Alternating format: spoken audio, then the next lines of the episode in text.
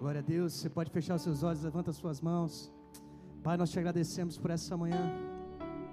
Nós te agradecemos, Espírito Santo, por tudo aquilo que você já está fazendo nesse lugar. Pai, eu te agradeço porque nós não viemos aqui, Senhor, para ter um encontro com homens.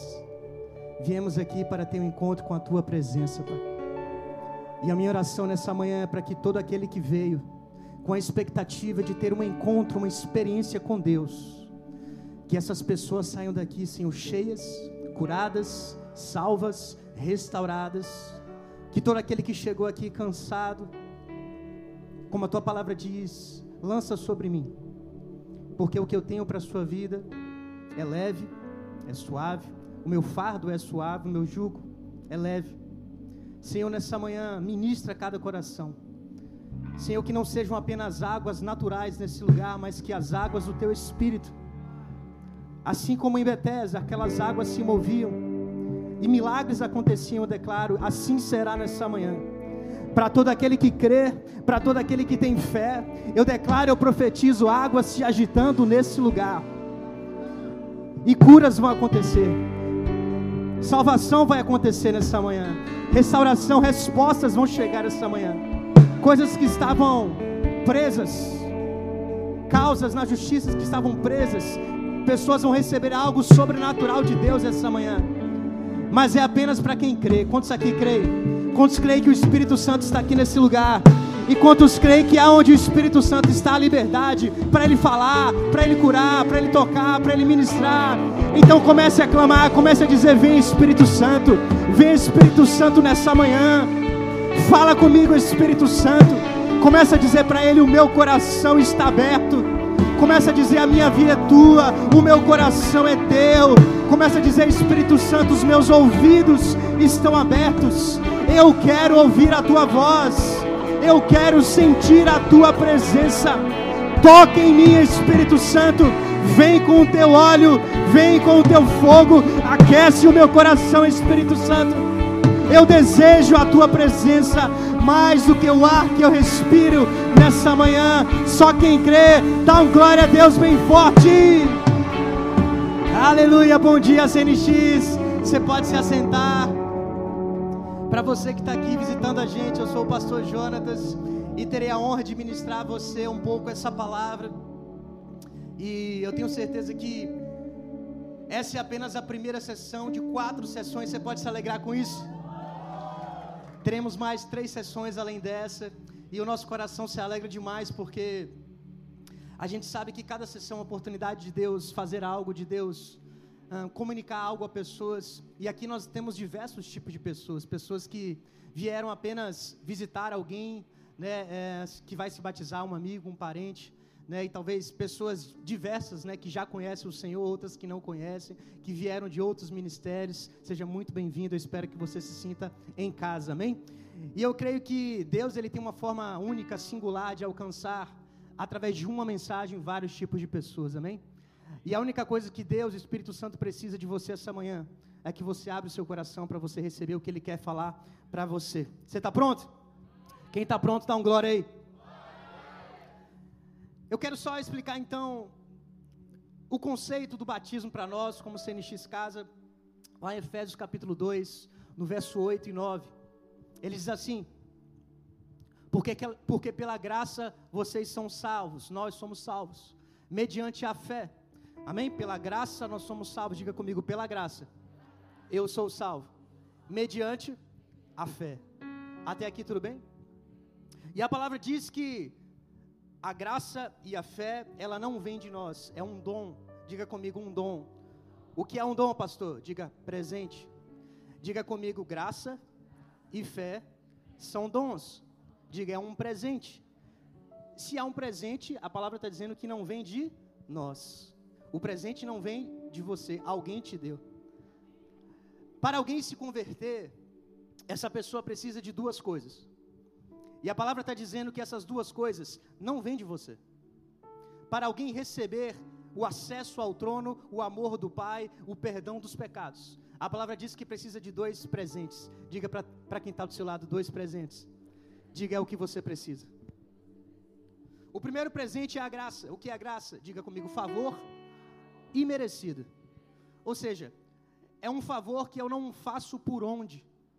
A palavra diz que nós éramos inimigos de Deus, nós não agradávamos a Deus, nós éramos mortos espiritualmente, mas Deus decidiu, diga comigo, decidiu. O que Deus fez foi uma decisão por amor. A gente não merecia, mas Ele enviou o seu único filho. Para quê? Para que todo aquele que nele cresce tivesse vida eterna.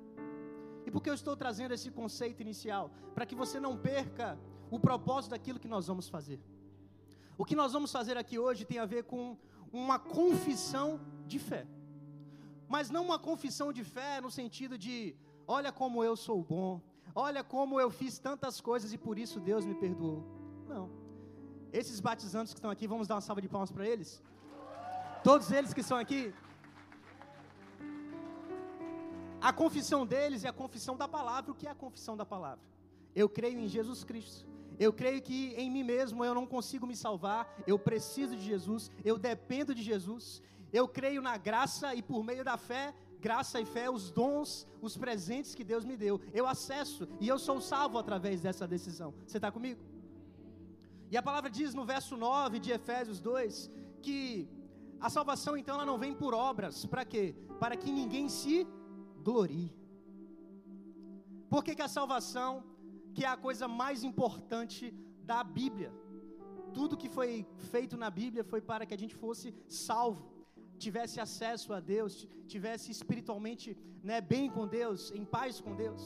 E a palavra está dizendo que isso não tem a ver conosco, mas tem a ver com Ele. Não vem de nós, mas é um presente.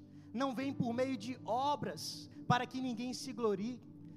O que nós queremos fazer aqui essa manhã é dizer para Deus: Deus, a honra e a glória são tuas. Se a gente recebeu algo nessa manhã, se a gente é amado pelo Pai, quantos são amados pelo Pai aqui? Se nós podemos chamar Deus de Pai, isso não vem de nós. A gente não é salvo por obras, mas para boas obras. Diga comigo, eu não sou salvo pelas minhas obras, mas eu sou salvo para boas obras. Qual é a diferença?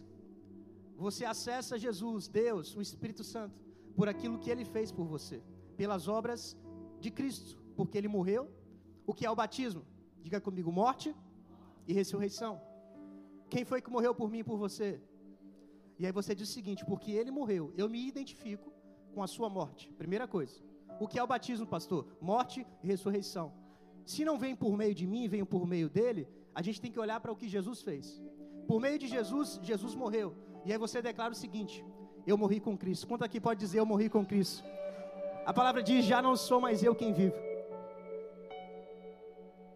Todos nós que estávamos mortos, Ele nos resgatou. Da onde? Da morte.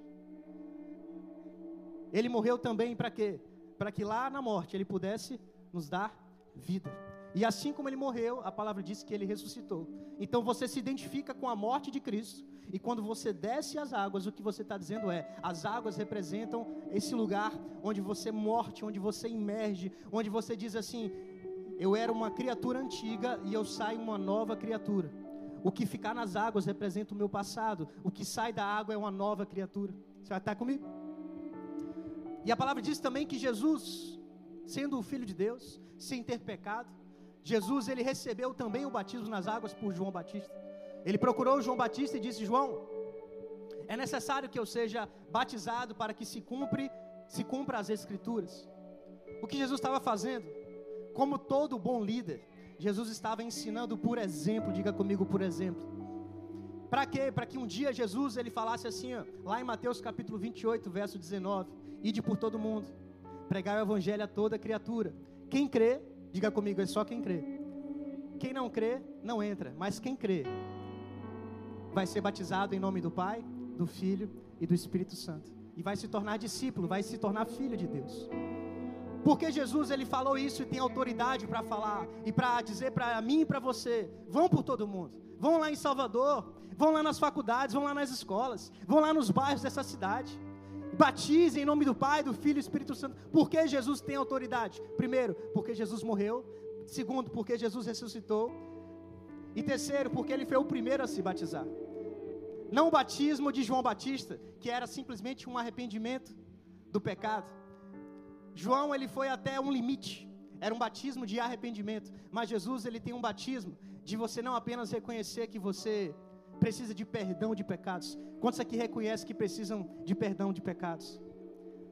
Mas Jesus diz assim: Eu não apenas tenho o poder de perdoar os pecados, mas eu tenho o poder de te dar a vida eterna. Quantos aqui reconhecem que a coisa mais importante que você precisa é a vida eterna? Glória a Deus, dez pessoas reconhecem. Então eu trouxe aqui para você uma base daquilo que nós vamos fazer. Por que, pastor, nós precisamos nos batizar? Porque batismo é algo bíblico, batismo é uma confissão de fé. Jesus se batizou. Jesus disse: Vão por todo o mundo, preguem o evangelho, batizem os meus discípulos em nome do Pai, do Filho e do Espírito Santo. Agora, a única coisa que a gente precisa alinhar: quem pode se batizar? Ou quem não pode se batizar? Recapitulando, o que é o batismo? Diga comigo: confissão pública da minha fé. Qual é a nossa fé? Jesus, é por meio dele, não foi por mim, é por meio dele que eu sou salvo. Amém?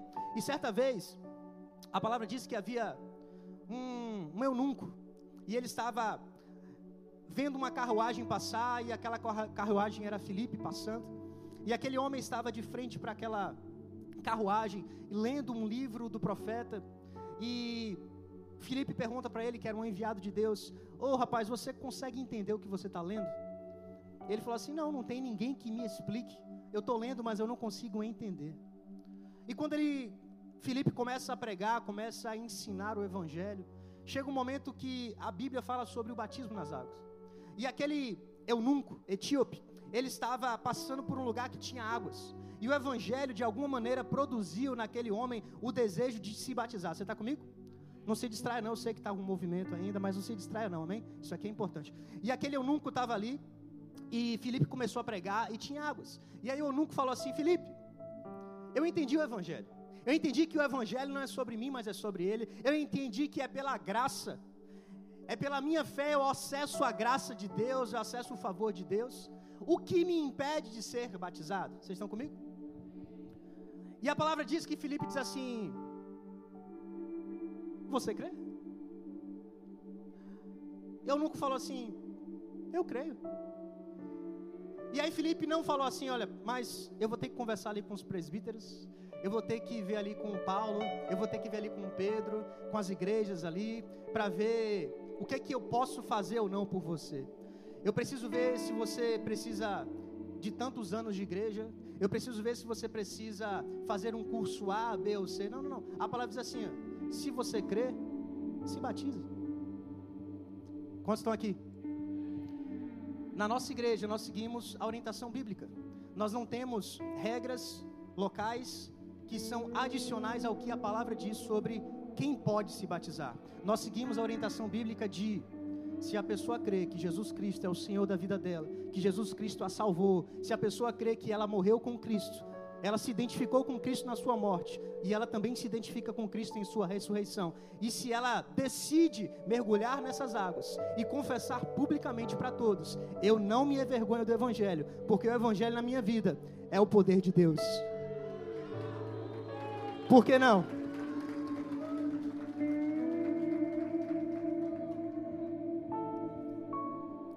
Trazer uma breve mensagem, dito essa introdução do porquê, quem pode. Nós acreditamos que todos aqueles que creem em Jesus Cristo podem e devem se batizar sim. Por quê? Porque está escrito na palavra. Em João capítulo 5, verso 2, eu vou concluir a minha parte, depois a gente vai fazer o momento da, da, do batismo, contando essa história. Em João capítulo 5, narra a história de um lugar chamado o Tanque de Betesda. Diga comigo, o Tanque de Betesda.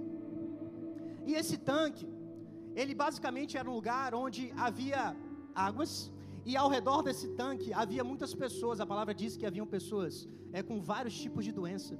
E essas pessoas, elas esperavam literalmente um movimento em que um anjo descia, agitava as águas, e o primeiro que entrasse, diga comigo, o primeiro. O primeiro que entrasse quando as águas eram agitadas, ele recebia a cura que ele precisava. Até aqui tudo bem? E a mensagem que eu quero falar para vocês essa manhã é: espectador ou protagonista, quem é você?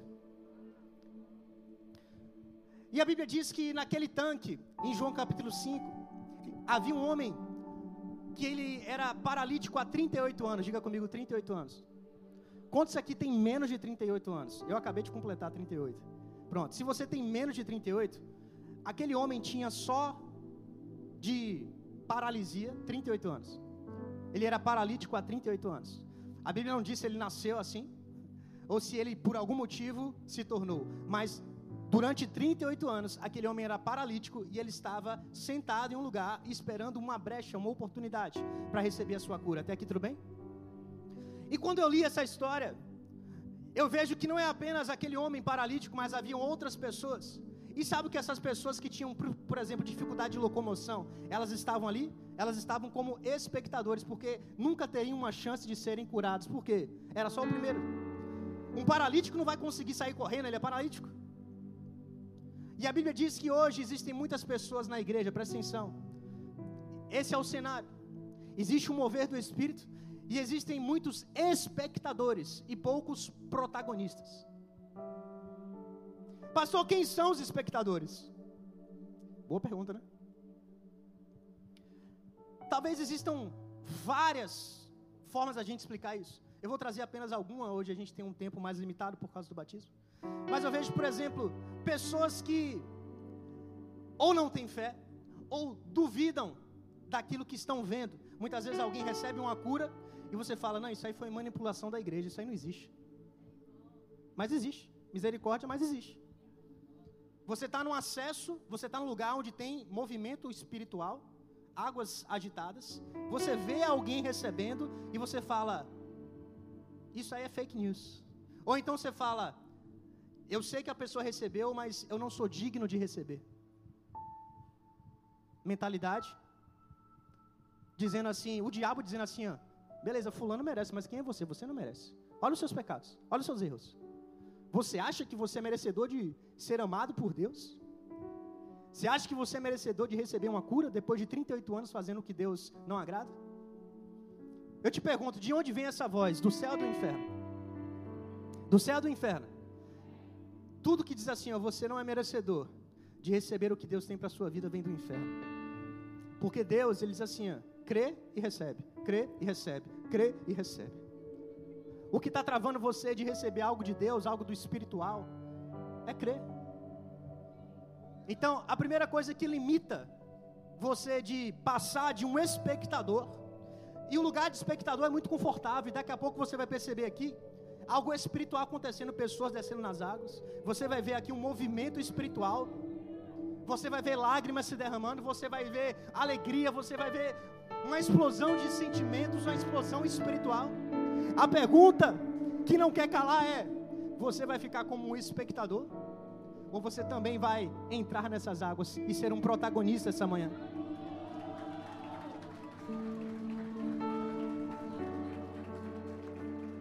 Eu já falei no início, mas eu quero declarar e profetizar que as águas vão se agitar nesse lugar. E diferente daquela época, Naquela época, era apenas o primeiro. Graças a Deus que o primeiro já morreu, já desceu as águas. O primogênito de Deus já veio, já agitou. E agora as águas não estão mais fora de você, mas a palavra diz que se você crê em mim, o rio vem para dentro e águas começam a fluir. Da onde? Não é do tanque, mas é do seu interior. Coloca a mão no seu coração, feche seus olhos. Eu declaro, eu profetizo águas, águas, águas fluindo agora. Águas fluindo do seu interior. Do seu interior. Vem Espírito Santo, começa. Começa a agitar agora. Ora, cadarabacê. Assim como desde o Éden, o teu rio fluía, Pai. Hoje o Éden, a redenção, o retorno está dentro de cada um de nós. Pai, começa agora a mover os corações. Oh, meu Deus, vem Espírito Santo. Nós não queremos ser apenas espectadores daquilo que o Senhor já está fazendo e vai fazer essa manhã. Pai, eu chamo agora protagonistas. Eu chamo aqueles que não vão se contentar em ficar de fora desse mover, mas eu chamo a expectativa de pessoas que querem entrar nessas águas, Pai. Não apenas literalmente Sim, aqueles que ainda não se batizaram e desejam se batizar, eu creio que nessa manhã todos que querem vão se batizar. Mas eu não falo apenas dessas águas literais, Pai. Eu falo de pessoas que não tinham fé. Eu falo que tinha pessoas com dúvidas. E eu declaro que essas águas elas vão começar a limpar toda dúvida, elas vão tirar todo espírito religioso da tua vida, elas vão tirar tudo aquilo que é velho, e eu declaro algo novo de Deus chegando no teu coração. Eu declaro que assim como aquele paralítico que estava há 38 anos esperando apenas como um espectador, eu declaro que através de um encontro com Jesus, ei CNX, deixa eu dizer para você, basta um encontro com Jesus para a sua vida ser transformada. Oh, basta um encontro. Feche seus olhos e escute. Jesus está dizendo para você: Eu estou aqui. Jesus ele encontra aquele paralítico. Feche seus olhos, escute a minha voz. Jesus encontra aquele paralítico e fala assim: Homem, o que você quer? O que você quer, homem? E aquele homem fala assim: Jesus, eu já estou aqui há tanto tempo que eu nem sei mais o que eu quero. Eu virei um espectador. Eu virei alguém que não tem mais fé, eu não sei mais se Deus vai fazer, se Deus não vai fazer, se Deus quer fazer. Deixa eu dizer, talvez você está aqui como esse homem. Talvez não seja 38 anos, mas talvez seja um tempo. Um tempo que você está esperando algo acontecer. E Jesus disse para aquele homem: O que você quer? E ele falou: Não, mas ninguém me leva nas águas quando as águas se agitam e tal, e eu não consigo e eu não posso. E Jesus disse para aquele homem: Não, não, não, você não entendeu a minha pergunta. Feche seus olhos, escute. Jesus não estava perguntando para aquele homem o que te impede de descer essas águas e receber a sua bênção. Jesus disse assim: O que você quer? E essa mesma pergunta o Espírito Santo está fazendo para pessoas aqui nessa manhã. O mesmo Jesus que estava naquele lugar, perguntando para aquele homem, está perguntando para você, para cada um de nós: o que você quer que eu faça? E depois da primeira resposta, aquele homem diz assim: ó, eu quero andar. Ei, querido, eu não sei o que você quer que Jesus faça na tua vida essa manhã. Eu não sei se você precisa de uma cura. Eu não sei se você precisa de salvação. Eu não sei se você precisa de libertação de um vício de pecado. Eu não sei aquilo que você tem orado, que você tem clamado. Eu não sei aquilo que você veio buscar aqui essa manhã. Mas deixa eu te dizer o que eu sei. Jesus está aqui e Ele está olhando para você agora. E a mesma pergunta que Ele fez para o paralítico, Ele faz para você: O que você quer que eu faça? Olhe para mim. Jesus olha para aquele homem que disse assim: ó, Eu quero andar. E Jesus olha para ele e diz assim: ó, Ande. Deixa eu dizer para você, eu quero profetizar sobre a tua vida. Aquele homem disse assim: ó, Jesus, eu quero andar. E Jesus disse assim: ó, pegue a sua maca, parta. Vá cumprir a sua missão, vá cumprir a sua carreira, vá testemunhar, vá dizer para as pessoas quem curou você. Vá ser uma testemunha, porque Jesus está levantando testemunhas aqui essa manhã. Testemunhas que viram Jesus fazer alguma coisa. Testemunhas que foram curadas. Testemunhas que foram salvas. Testemunhas que querem dizer assim: ó, se não fosse Jesus na minha vida, eu estaria como espectador até hoje. 38 anos, paralítico. E essa paralisia não é apenas algo natural, é uma paralisia espiritual, é uma vida sem propósito, uma vida sem valor, uma vida sem comunhão, uma vida distante, uma vida afastado. E Deus está dizendo assim, ó, quando mandou aquele homem andar, está dizendo assim, ó, ei, vem propósito agora, começa a andar propósito, ei, começa a andar sonhos, ei, começa a andar relacionamento, ei, começa a andar comunhão. E na tua vida eu quero declarar tudo aquilo que você nessa manhã dizer, Jesus faz isso na minha vida, eu quero profetizar, vai acontecer. Levanta a tua mão agora, levanta a tua mão, levanta a tua mão. Jesus está perguntando, basta você responder. Começa a responder: Jesus, eu preciso disso. Eu preciso ser salvo. Eu preciso ser curado. Eu preciso ser liberto. Ei!